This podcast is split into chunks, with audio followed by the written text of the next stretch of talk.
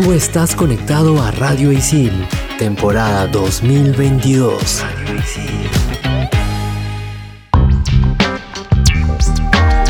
Bienvenidos a un nuevo episodio de Expansión Geek por Radio Isil. Sammy la Tortuga reportándose para hablarles de un juegazo.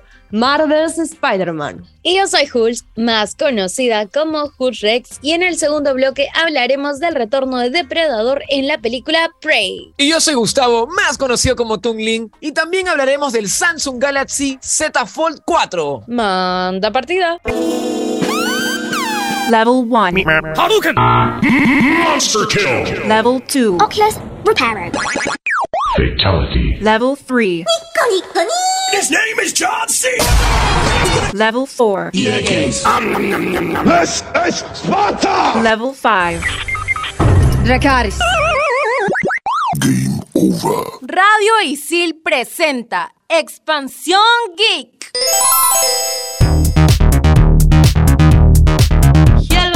Gente.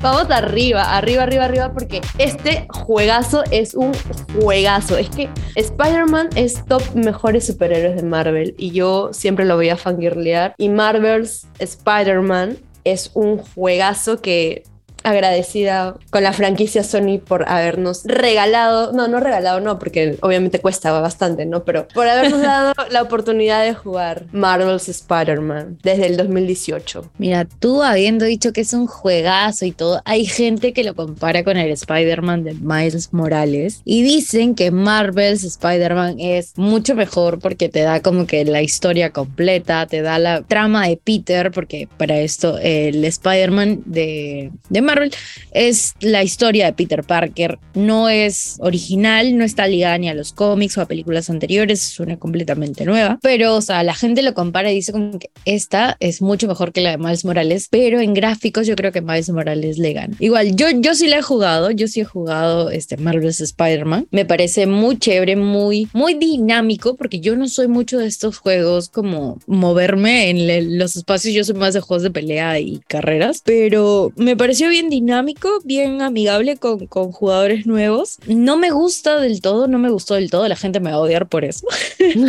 pero me pareció linda, me mareé con los gráficos, o sea, fue como tan realista el hecho de colgarte por los edificios y este tipo de cosas o pelear, que, o sea, llegué a marearme, pero hablando específicamente de pelear, porque lo acabo de mencionar, siento que las peleas son bien fáciles. Chicas, ¿cómo están? Me toca dar mi opinion, my opinion. Miren, ya, yo no he jugado el juego, pero como conocedor de videojuegos, obviamente vi las críticas, noticias, youtubers, streamers, vi, o sea, prácticamente me sé casi todo el juego, o sea, algunas cositas quisiera no saberlas, porque tengo la fe de algún día probarlo, pero sé que es un muy buen juego. No sé si es el mejor juego de, superhéroes, creo que todavía sigue siendo en las, los juegos del Batman Arkham, o sea, los que salieron hace uff para PlayStation 3, esa generación, ¿no? Pero mucha gente ha dicho que, o sea, sí podría estar a la par de esos juegazos de Batman, y para algunos obviamente es mejor, ¿no? O sea, así de nivel de fuerte es este juego de Spider-Man, es muy bueno, en verdad. Como dijo Hulz, cuentan una historia que no está entre los cómics, películas, nada, y eso creo que es lo bonito de este juego, porque es una aventura nueva, pero al mismo, al mismo tiempo sientes que es como que válida, es canon, o sea, no, no sientes que es como que algo así metida a la fuerza, cualquier cosa, o sea, es, un, una historia bien escrita, es un juego muy divertido. Y bueno, Jules decía también eh, que no le gusta un poco, se pierde, se marea, y debe ser por un tema que no te, no te debe gustar los juegos de mundo abierto. Y sí, es verdad que a veces tantas misiones, a veces te puede marear, y por ejemplo, yo me acuerdo que cuando jugué el GTA V, cuando recién salió, la historia principal la- terminé dejando la tirada y hacía misiones y, y me perdía. Y aunque era chévere, hubo un momento que me estresó también eso un poco, porque quería como que tratar de hacer todo y como era tanto y me perdía y si me iba por ahí encontrar otra misión aparte y como que me terminó un poco de repente por, para mí malogrando un poco la experiencia. Obviamente sé que los juegos de mundo abierto son lo máximo, son lo de ahora más que todo, ahora todos quieren tener un mundo abierto. Es más, si no tienes mundo abierto, eh, eres mal juego, pero sí, está de moda y igual a mí me gustan, es chévere. Opino que sí, Spider-Man es un juegazo, más que todo por el lado de historia, como les dije. Me parece muy chévere y visualmente ni hablar, o sea, es muy bacán y, y esa es mi opinión. Sí, justo quería decir lo, lo que, lo último que había mencionado Gus, que o sea, las misiones a veces eh, son tantas que yo, por ejemplo, cuando comencé a jugar, comencé a jugar misiones y no la historia como tal. Y o sea, y hay como en cada edificio, eh, estoy exagerando, pero es como si en cada edificio hay ah, misiones diferentes. Y es como te emocionan más esas misiones a veces que hasta la historia, pero a los jugadores que han completado el juego, o sea, dicen que la historia también vale muchísimo la pena. Entonces, o sea, nada desacredite que sea un buen juego, pero a mí Hulk Rex, a mí no me llamó la atención porque sí, o sea, no me gustan mucho los juegos de mundo abierto, no estoy acostumbrada a ellos. Ahora sí, Sammy, debate. Mm, tenemos acá dos opiniones, ¿no? De alguien que le gusta, alguien que lo acepta y dice que juegazo y alguien que no, Jul, ya no podemos seguir siendo amigas, lo siento. No, mentira. Ah. bromita, bromita. Hasta aquí llegó. No, pero a- ahora Hasta viene el real debate. O sea, el real debate que puede definir nuestro futuro como amistad. no, mentira. Bueno, todos sabemos que en su momento este juegazo fue un ex- exclusivo para PlayStation 4 y que luego en noviembre del 2020, más o menos, para la PlayStation 5 salió un remasterizado y luego salió para la PC, ¿no? Que ahora todo el mundo lo puede disfrutar para PC. Mi debate, mi pregunta es, ¿qué prefieren? O sea, jugarlo esto en PlayStation o en PC. Yo personalmente, mi comentario, mi opinión es que si quieres jugarlo en PC porque eres un PC gamer, tienes que tener una buena PC para que te corra bien los gráficos porque los gráficos de este juego es alucinante, o sea, es increíble. El de Miles Morales pueden ser superiores tal vez, pero las gráficas que tiene Marvel's Spider-Man son alucinantes. Mi opinión es que es un juegazo, ya lo tenemos clarísimo, pero que la experiencia se disfruta más en PlayStation. Es- estás mal, estás mal. No, mentira. Este, no, yo no soy PC. O sea, yo siempre le he dicho, yo para mí es tener una PC, no necesariamente una super PC, una PC que te corra la mayoría de juegos y una consola de tus favoritas que tenga sus exclusivos. En mi caso yo tengo una Switch. En, otras- en otras épocas tuve una PlayStation 3 porque me gustaban los exclusivos de ese momento y mi computadora también era una porquería, entonces mejor era tener PlayStation 3. Entonces con eso puedes jugar. Si tú tienes una PlayStation 4 o 5 y de repente te conviene más que tener una super PC que cuesta mucho más, entonces ahí ya tú ves cómo se te acomoda. Pero obviamente, si eres el ricachón de, de todos los gadgets posibles, si sabes que tengo mi super PC, tengo mi PlayStation 5, lo que sea, ¿a dónde lo juego? Obviamente siempre va a ser un PC, porque PC lo puede correr más fuerte. Pero algo que debo decir es que obviamente PlayStation fue el que trajo el, el exclusivo. Es más, me da- a mí me da estas cositas un poquito de cólera que exclusivos de este tipo se tengan que después ir a, a- a computadora. Por ejemplo, como God of War, el último, también se pasó a computadora. A mí no me gusta mucho eso. Siento que es también lo bonito de los exclusivos. Siento que pierde fuerza en este caso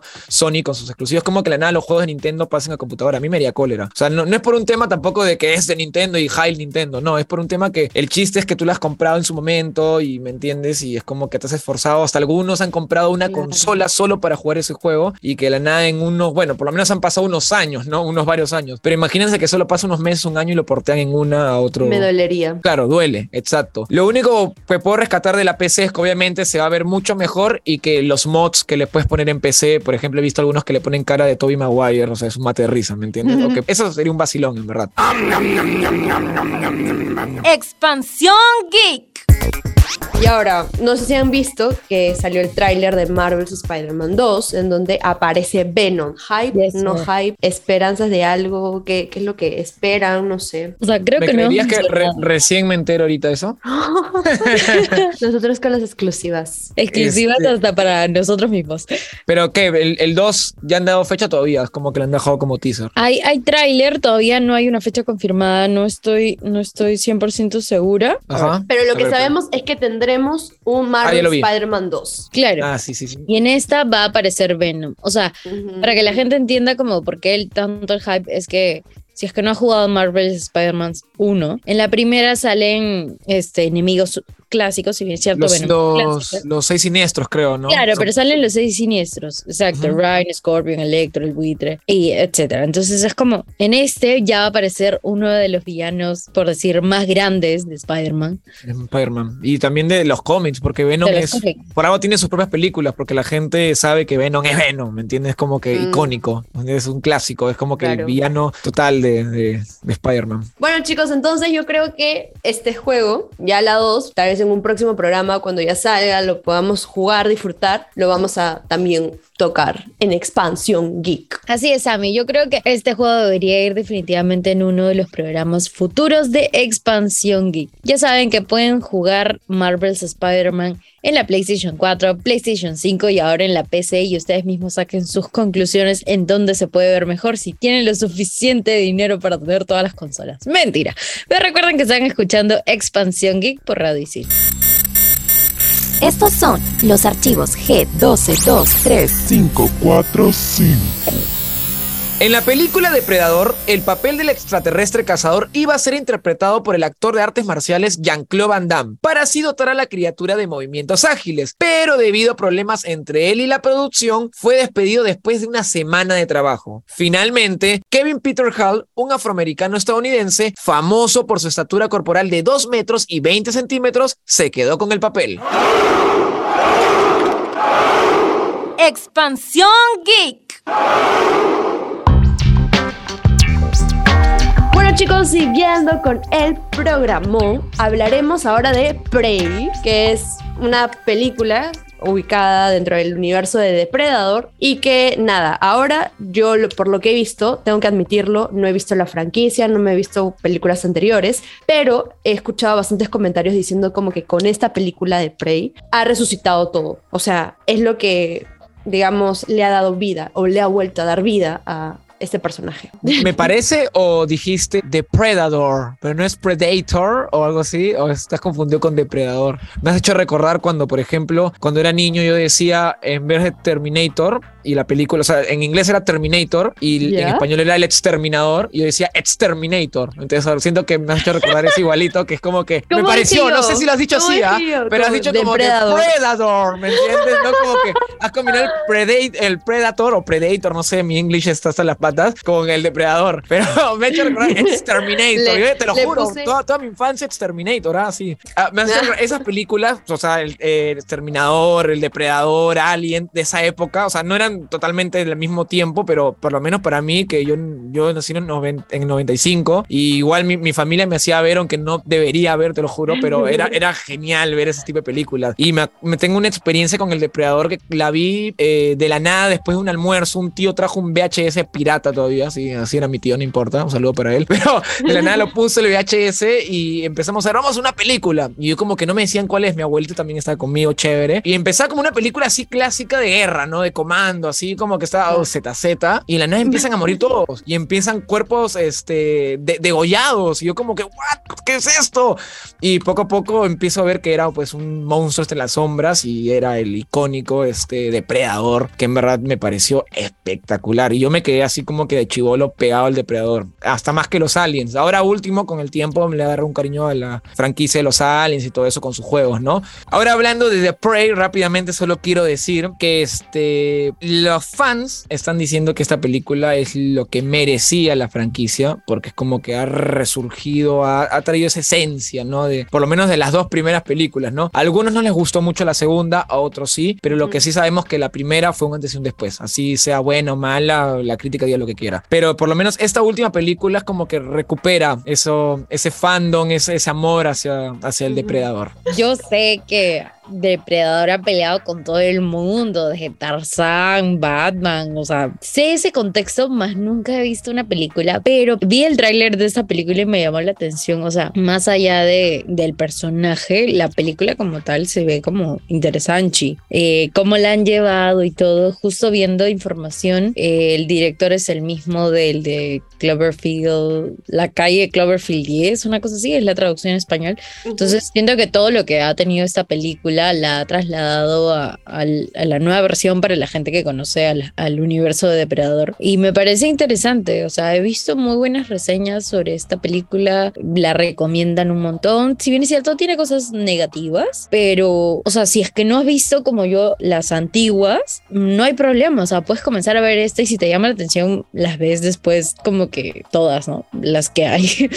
Claro, esa es la gran pregunta, ¿no? Saber, ¿es necesario verte todas las películas antiguas para poder entender esta? Y por lo que veo o escucho, es que no, no es necesario. Para empezar, este, ya me habrán escuchado mi opinión, ha habido hasta un, un crossover, ¿no? De Alien contra Depredador. Sí, claro, vale Ajá. Y al- eh, eh, de chivolo me gustó, ¿no? Pero ahora que ya estoy grandecito, se podría decir. Claro, eres consciente. Este, yo cuando me volví más fan de Alien, a mí en lo personal no me gustó ese crossover. O sea, no me gusta que de alguna manera estén Alien y Depredador en algún, en el mismo universo. Si bien el juego que salió, hay unos clásicos, uno más moderno, son brutales. En el mundo cinematográfico, no sé, no me gustó cómo incluyeron. Me gustaba que más Alien esté en su mundo, hasta el, el tema de, de Prometeo y esas nuevas películas que a algunos no les gustaron mucho a mí, sí, yo soy un poquito el loco Alien, ¿no?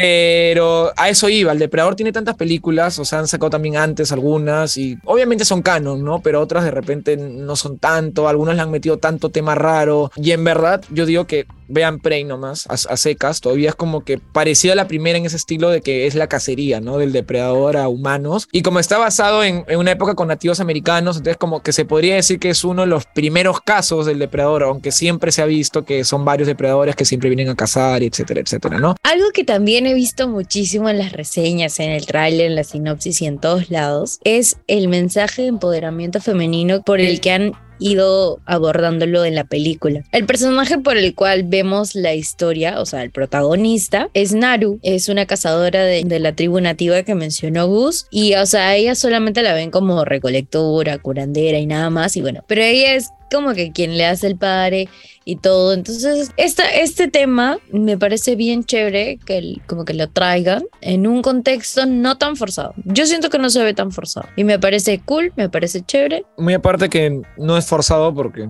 se nota, ¿no? Este también ayuda que, por ejemplo, con la- hablando un poquito más de, de su, de su enemigo natural, el alien, este, las películas antiguas, era, se podría decir que era con la actriz, no me acuerdo su nombre, pero que su personaje se llamaba Ripley que era que la, Ujú. la, sol- la soldado, ¿no? La Marine. Yes. Y en esa época, pues, mm, Ripley era como que la super Marine y es como que ella podía bajarse todos los años posibles. Y en esa época, pues, no, no había ese tema, pues, del empoderamiento de la mujer y salió tan natural y es más, la gente decía como que, wow, qué chévere. Y, y ese buen antes y después para este tipo de películas, ¿no? Que como que el- algunas mujeres podían ser tan capas y tan fuertes como un soldado sin, sin que sea muy forzado, ¿me entiendes? O sea, súper creíble. Entonces creo que como en esta película, pues también va con el tema de extraterrestres y han ido de repente quizás jugando con ese estilo, no queda forzado, o sea, queda súper bien y aparte lo- los que siempre se paran quejando de que, oh, están forzando inclusión a la mujer, etcétera, etcétera, yo creo que se pueden quedar bien callados porque sentirán ese reflejo o ese recuerdo de que, oye, esto es parecido un poco a alguien, entonces como que se quedan bien calladitos, no tienen nada que decir. Entonces por ese lado, pues queda bien. Listo, chicas, entonces tenemos que verla porque yo todavía no la he visto, no tengo Star Plus porque no hemos dicho que es por Star Plus, sí, nos Cierto. faltaba eso. Yo pensé que sí la había visto, Gus. Parece, ¿no? Parece. sí. Está, está en mi lista, está en mi lista. Este, la veré pronto, no se preocupen. Pero digamos que Star Plus, pues no, no- así nomás no, no todos tienen, por más que tenga el combo con Disney, etcétera, etcétera. Podemos hacer una Pero bueno, chanchita. Sí, pero igual, qué buena más. estrategia de Star Plus, ¿no? Porque han podido sacarlo en Disney, sí, porque supuestamente eran los derechos de Alien y, de, de- y del Depredador son de, de Disney, pero supongo que han querido sacarlo pues por, por Star Plus, ¿no? Para que jale gente, porque verán que les falta. En fin, no importa. Basadísimo. ¿Recomendamos esta peli sin verla? Obviamente que sí, claro, por favor. Mírenla, está en Star Plus. eh, será momento para Star Plus y disfruten la película que está muy buena. Expansión Geek. El momento Tequi ha llegado y esta vez va de la mano de Samsung. Sí, Sammy, lamentablemente ya acabó nuestro momento de fangirlear porque mucho Apple. Gus ahí estaba como que, "Mm, yo no quiero eso, yo quiero más Android.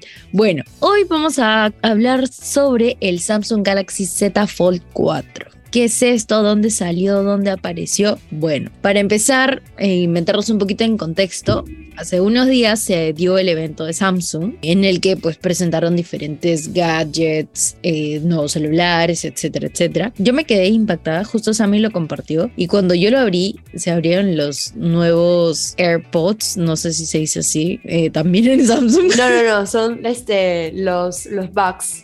Los Los bugs, ok. audífonos. ajá. Los Yo super Apple. Galaxy Bugs. Ajá. Recontra Apple, ah, Galaxy. recontra. Yo sí, Bugs. recontra Apple aquí. Es como que Apple se adueñó de los AirPods, o sea, de la idea Claro, de AirPods, la idea. ¿no? Pero esos son los Galaxy Bugs, que yo sí los recomiendo como Sí, mejor o sea, yo los vi y dije, ok, yo quiero probar estos. Eso era como que mi comentario del evento. ¿Ustedes vieron el, el evento? Obvio. Oh, estaba yo demasiado hypeada porque el evento fue en, mi- en el mismo Nueva York. Comenzaron a hacer contenido de todo Nueva York, los influencers o todos los que estaban invitados, ¿no? Y yo estaba hypeada y decía, yo quisiera ser el Team Samsung para poder vivir esa experiencia en Nueva York, con las cámaras, con todos los aparatos nuevos que tenía el evento de Samsung. Solo por eso, de ahí a ver siempre, ¿no? Me pareció increíble el lanzamiento, el evento como tal. Presentaron varias cositas, presentaron su smartwatch, presentaron el Galaxy Box, presentaron ese teléfono que estamos recomendando ahora y me pareció increíble y alucinante. A mí sí me parece chévere el celular, porque bueno, yo uso Android, aunque en mi experiencia nunca he tenido un Galaxy, he tenido otros celulares. Ajá. ¿Y por qué? Si bien se veían hermosos, y eran lo último, lo último, la competencia directa, Apple, todo lo que quieras, cuando a mí me dijeron hace mil años que los Galaxy se sobrecalentaban y que podían explotar como una granada en tu bolsillo, sí. yo te lo Oh, juro que no. me he quedado con eso en mi mente. Yo sé que actualmente ya no pasa eso no y creo pasa que eso. Y, y si pasó habrá sido solo dos, tres casos en todo el mundo. No, y también depende de cómo cuidas un teléfono, ¿no? Hasta el mismo iPhone se puede recalentar y explotar en tu cara. O sea, he visto videos de cómo se recalienta y Claro, explota. pero te lo juro que se hizo tan mala fama eso que para mí yo ya siento que Galaxy es una granada y yo no, no la hago, no la hago Galaxy. Así me digan que tiene, no sé, refrigerador adentro, yo ahí nomás. Visualmente, o sea, lo que he visto, yo, yo no vi el evento, Sí, no. pero vi noticias porque ha sido la noticia de, de, de Sí. gadgets, de celulares del momento. Y sí, me pareció bien chévere, en verdad. O sea, todo es como que quieres tenerlo, es como que qué bonito, qué buen celular, es como que lo necesito, algo así, ¿no? Ya Gus y Sammy han dado como que un contexto de- del celular. Y bueno, sí, el Samsung Galaxy Z Fold 4 es un celular plegable. Al parecer es como de los más avanzados en el catálogo de Samsung. Tiene unas bisagras, o sea, súper chiquitas. Yo cada vez que veo celulares plegables recuerdo la época antigua, que también lo hemos tocado en algún momento en, en un programa, creo, como que los celulares que se deslizaban, tipo Sony Ericsson. Eh, los celulares que con tapita, como decían, ¿no? Claro. Lo máximo, verdad. Yo sí, también como, di- como dice Jules, los Sonic Ericsson, que eran, no sé, en verdad creo que el, el- el ejecutivo de, de marketing o del diseño de celular estaba en, en otro mundo, porque se les ocurrió unas cosas más raras, que si un deslizable para arribita y después salían los numeritos, otro que para al lado, que la cámara, o sea, unas locuras con esos celulares. Y yo siento que eh, ahora con el- los smartphones, que va a ser para siempre smartphones, tienen que tratar de recuperar ese, esa creatividad. Entonces, es esto que hayan hecho, eh, esta es tapita, más que verlo como que están yendo con la nostalgia o lo clásico, no, hay que verlo No. como que es algo creativo, algo nuevo, eso que falta, que tu celular Algo que diga. Ujú. Exa- algo que tú digas que, mira, mi celular no es como el montón, es distinto, es chévere, Es tiene algo, algo bonito, ¿me entienden? E- Eso me parece brutal. Es y adaptable sobre todo, más portátil, menos notorio si es que, no sé, pues estás pensando por ahí en la delincuencia. Y el precio, precio, lleve casero, lleve casero. El precio es de 1.800 dólares como precio base, ¿no? Obviamente puede variar, acá al cambio puede salir un poquito más caro, no lo sabemos. Un poquito más caro, no creo. ¿ah? Un poco. ya, bueno, paramos con el super gadget. Ahora nos toca hablar de la recomendación del programa. Expansión Geek. Ta, ta, ta. El Instagram de la NASA. Sí, qué divertido. No, mentira. A mí sí me gusta. A mí. No, en verdad, yo sí soy loquito ciencia, o sea, astronomía, todas esas cosas. Así que yo sí, el tema de la NASA a mí sí me vacila. Pero no sé, de repente a ustedes dicen que es esta recomendación, ¿no? O sea, el Instagram de la NASA, ¿no? Para eso mejor entro a, la, a una página de la BBC o. uy, no sé. No, sí es A bu- chévere. o a la o misma sea, página de la NASA a buscar información. No digo, no, no sé, es mi opinión, ¿no? Debo confesarles abiertamente que conocí la página de la NASA o sabía que la NASA tenía una página gracias a esta imagen viral del telescopio James Webb.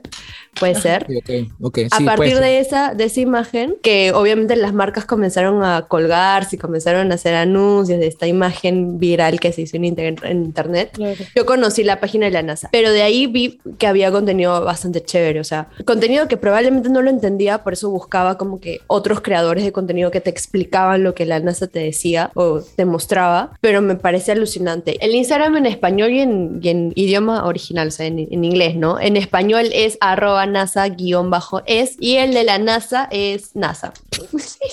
Literalmente.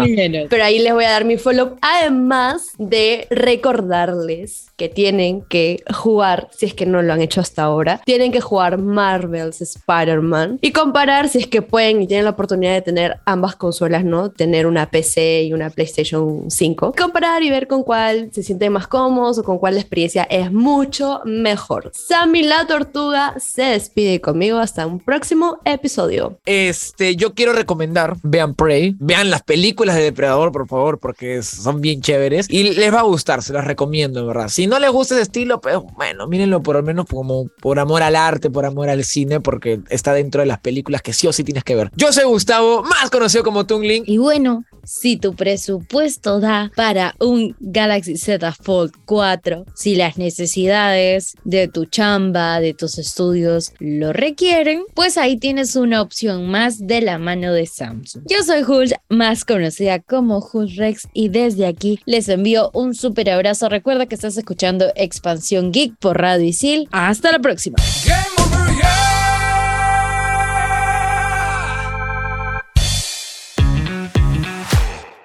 Tú estás conectado a Radio Isil, temporada 2022. Radio Isil.